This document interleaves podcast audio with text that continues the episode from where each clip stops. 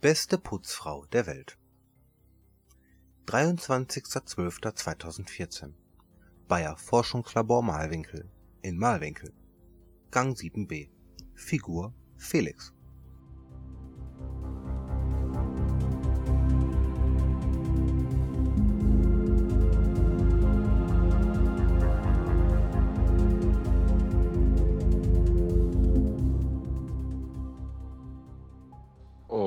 Gavno. fluchte Felix leise, als er die frischen, schlammigen Fußspuren entdeckte, Ich hab hier grad gewischt. rief er den vorbeieilenden Kittelnträgern hinterher, ehe er seinen Facility-Wagen an den Rand des Gangs schob und damit begann, den Mob zu arretieren. Felix stellte an beiden Enden des Ganges ein Vorsicht Nässe-Schild auf und begann anschließend, den Gang sorgfältig zu feudeln. Leonid hatte nicht gelogen. Der Auftrag war anfangs wirklich entspannend gewesen. Die drei Grumänner waren nach Malwinkel entsandt worden, um dort Informationen über merkwürdige Meldungen über biologische Kampfstoffe zu gewinnen. Eingeschleust wurden sie, wie immer, als Mitarbeiter der Bison Holding. Im Flugzeug Richtung Malwinkel hatten sie Streichhölzer gezogen. Ausgeschrieben waren zwei Posten im Sicherheitsbereich, abgedeckt durch die Bison Security und ein Posten als Putzkraft, wiederum besetzt durch die Bison Facility. Bayer als Schirmherr von der eigentlich ansässigen Firma Schering war äußerst penibel bei den Sicherheitsvorschriften und so waren strikt die Stellenvorgaben einzuhalten gewesen. Und natürlich hatte Felix das kurze Hölzchen gezogen. Während er weiter den Gang wischte und trotz aller Schilder den vorbeilaufenden Mitarbeitern böse Blicke zuwarf, ließ er die letzten Monate Revue passieren.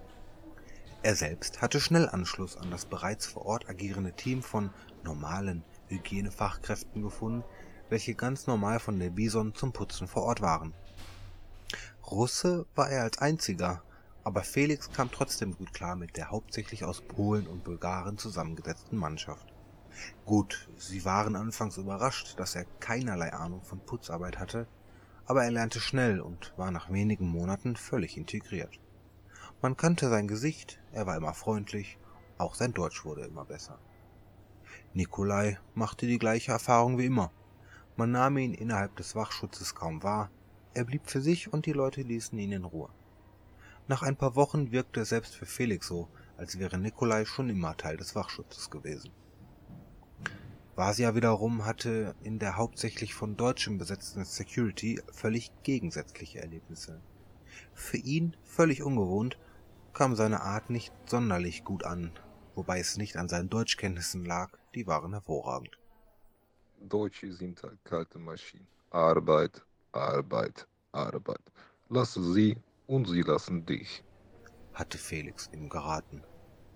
Natürlich war Vasya weiter angeeckt, irgendwie kam man ja nicht völlig aus seiner Haut. Wenn der morgens da steht wie so ein Sonnenschein, will ich ihm einfach auf die Schnauze hauen, war noch mit das freundlichste Wort über Vasya, was Felix aufgeschnappt hatte. Insgesamt verlief der Auftrag jedoch nicht sonderlich erfolgreich, wenn man Felix fragte. Sicherlich, sie hatten sich gut integriert und gehörten quasi zur Stammbesetzung, aber sonderlich viel hatten sie nicht herausbekommen können. Natürlich, dass hier an einem eher nicht legalen Kampfstoff geforscht wurde, das schien für Leonid erwiesen. Auch, dass die Forschung schon sehr weit sein musste, hatten sie sich zusammenreimen können. Aber so viel lag noch im Dunkeln. Wer ist der Drahtzieher? Wie genau wirkt das Zeug und was kann man dagegen tun? Leonid beruhigte ihn immer wieder bei den seltenen, aber regelmäßigen Telefonaten. Er drängte nie auf schnelle, sondern auf fundierte Ergebnisse. Nicht sonderlich bemerkenswert, aber diesen Auftrag hätten prinzipiell auch andere erledigen können. Felix hütete sich aber, sich zu beschweren. Sich auch mal einen ruhigeren Auftrag zu gönnen, war in seinen Augen keine Schande, sondern vielmehr ein Privileg, Ha. Gab schon bedeutend Schlimmeres.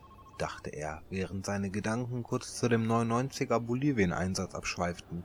Was hatte er da auch an Blut verloren? Felix schüttelte kurz die Gedanken fort und sammelte im Anschluss seine Warnschilder wieder ein. Der Gang war wieder ansehbar.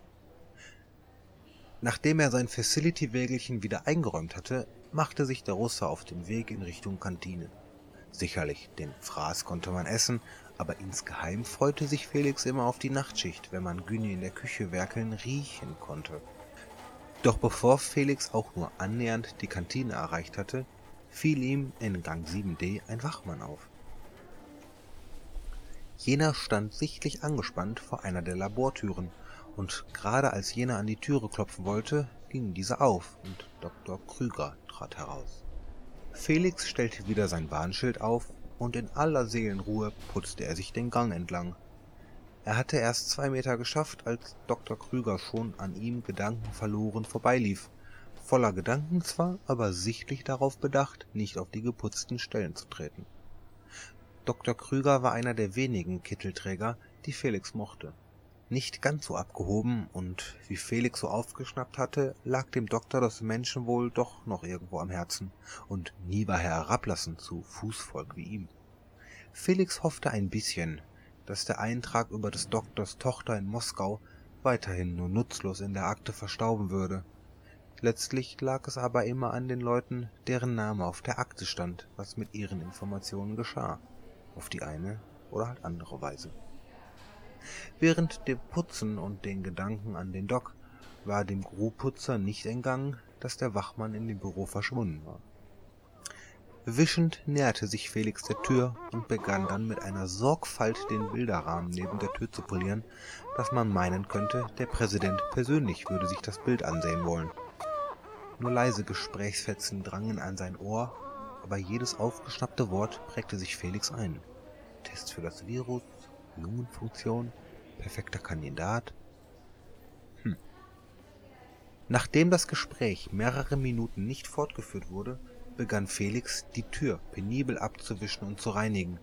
Dabei kam er aus Versehen an die Türklinke und öffnete die Tür einen Spalt. Als nach wie vor keinerlei Geräusche zu hören waren, drückte er die Tür ein weiteres Stück in den Raum hinein, eine gestammelte Entschuldigung schon auf den Lippen, jedoch war niemand zu sehen der Schreibtisch verwaist, ein paar Bücherregale, sonst nichts. Felix Blick schwenkte zu der Glaswand an der rechten Seite des Raumes, welche von der anderen Seite mit OP-Tüchern blickdicht abgedeckt war.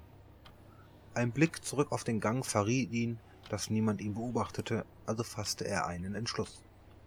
Felix eilte zu seinem Putzwagen zurück, lud das Vorsicht-Nässe-Schild auf und fuhr mit dem Wagen schnurstracks in das Laborbüro. Von innen schloss er leise die Türe und begann kurzerhand das Büro zu wischen. Natürlich wusste er, dass heute dieses Büro nicht auf der Liste des Facility Managements war, dann hatte er sich zur Not einfach vertan.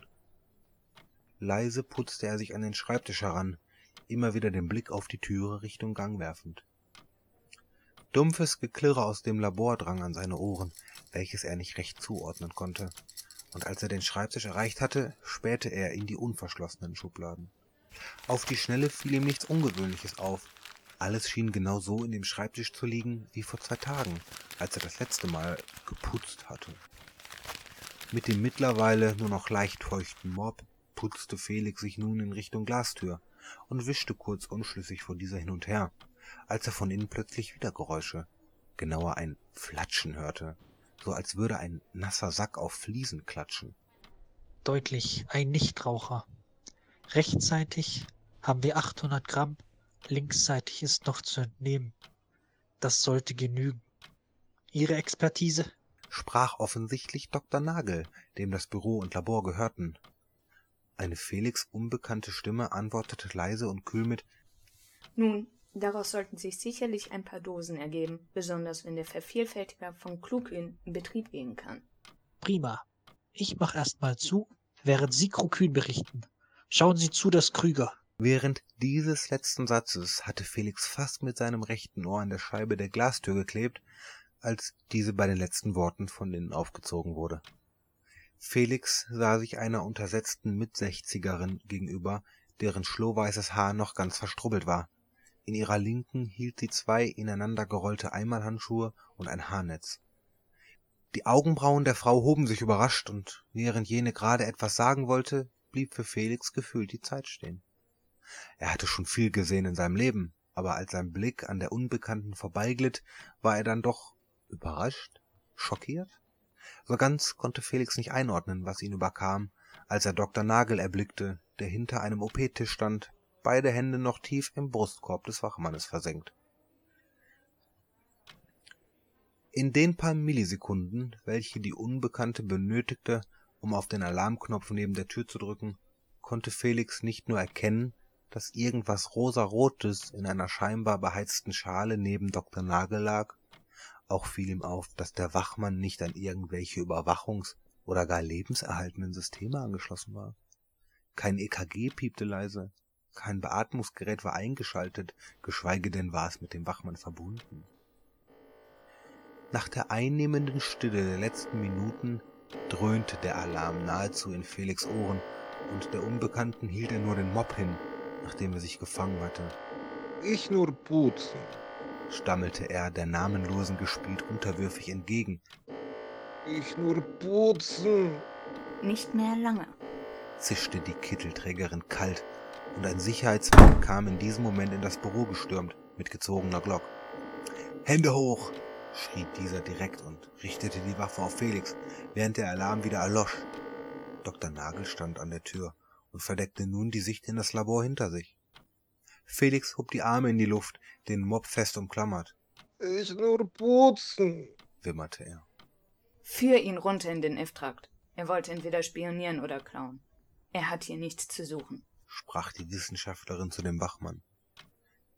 Während Felix leise vor sich hinwimmerte und sich gespielt fast in die Hose machte, wurde er vom Wachmann entwaffnet, sein Mob musste er einhändig auf den Boden legen, im Anschluss wurden ihm die Hände mit Kabelbinde auf den Rücken gebunden. Wir müssen ihn verschwinden lassen. Er hat alles gesehen. Wer fragt schon nach einer Putzfrau, Philipp? konnte Felix gerade noch von der Alten hören, ehe er von Nikolai aus dem Raum geführt wurde.